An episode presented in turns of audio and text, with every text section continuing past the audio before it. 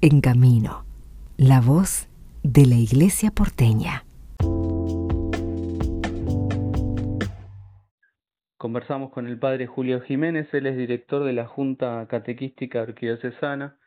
Eh, padre, bueno, se acerca el, el EAC, eh, este encuentro de, catequistas y de agentes de pastoral, que se hace hace muchos años y que, que tiene justamente esta primera riqueza, ¿no? que es un encuentro eh, y que siempre nos reúne como iglesia, como, como corpus, como otros eh, encuentros, particularmente ahora estamos en un tiempo post-sinodal, en un tiempo de un nuevo, una nueva etapa pastoral con un nuevo arzobispo, y todo esto se conjuga en algo muy concreto que es eh, justamente esta reunión, este encuentro donde celebramos la fe y fruto de ese encuentro hay un montón de propuestas que de formación y de y de inclusión. Eh, ¿Cómo están viviendo esto? ¿Qué, qué palabra nos podés eh, sumar respecto de, de este EAC de este año este 2024? Bueno, mira, eh, buenas tardes, bueno, buenos días, no para los que lo escuchen. Eh, es una gracia muy grande porque nosotros estamos trabajando eh, de alguna manera en una misma huella que se viene haciendo el desde hace muchos años, como vos decís, este año en particular, con la alegría de poder presentar a todos los catequistas y agentes de pastoral eh, al arzobispo y una nueva carta pastoral que él nos va a presentar como de alguna manera un horizonte para, para el trabajo pastoral de este año, ¿no?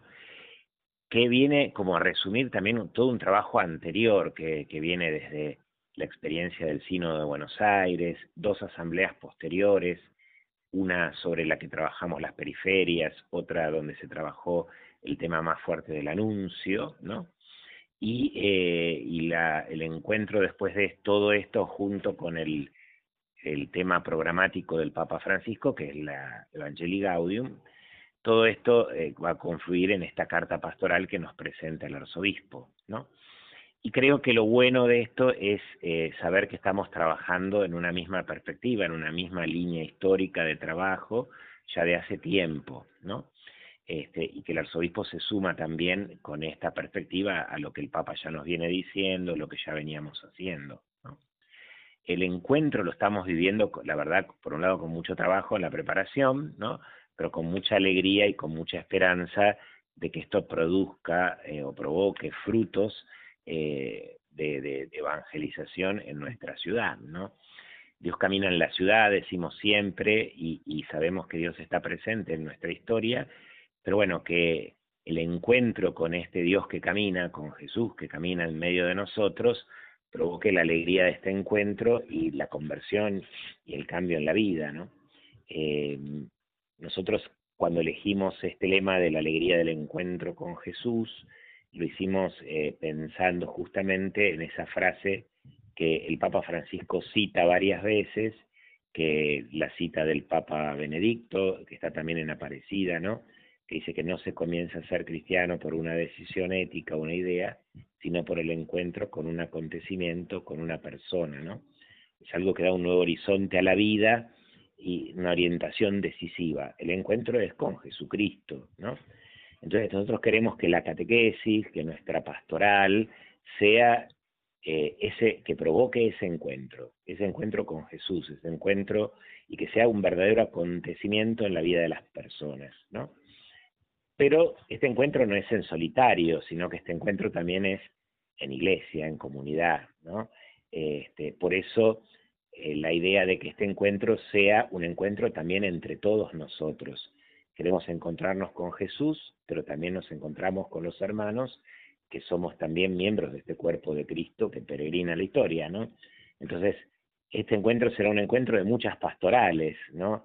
Eh, la vicaría de niños, la vicaría de jóvenes, eh, la vicaría de educación, eh, el servicio de Cáritas con su economía social y todos los emprendedores que van a participar, es un encuentro también con la pastoral familiar, es un encuentro con la pastoral misionera, la pastoral carcelaria, eh, la acción católica, eh, los, el servicio en favor de la vida, ¿no? La comisión de niñez y adolescencia, o sea, están todos invitados a participar, todos los centros de formación, la Universidad Católica. Em, entonces es un encuentro grande de, de, iglesia, digamos, donde escuchando la palabra de nuestro pastor, ¿no? Eh, y luego reflexionando sobre esto, queremos de alguna manera ponernos en camino y ponernos en movimiento para, para salir a anunciar a Jesús, ¿no? Para poder eh, transformar nuestra catequesis y también nuestra pastoral, ¿no? Según el tiempo que vivimos, las dificultades y, y las problemáticas de este tiempo.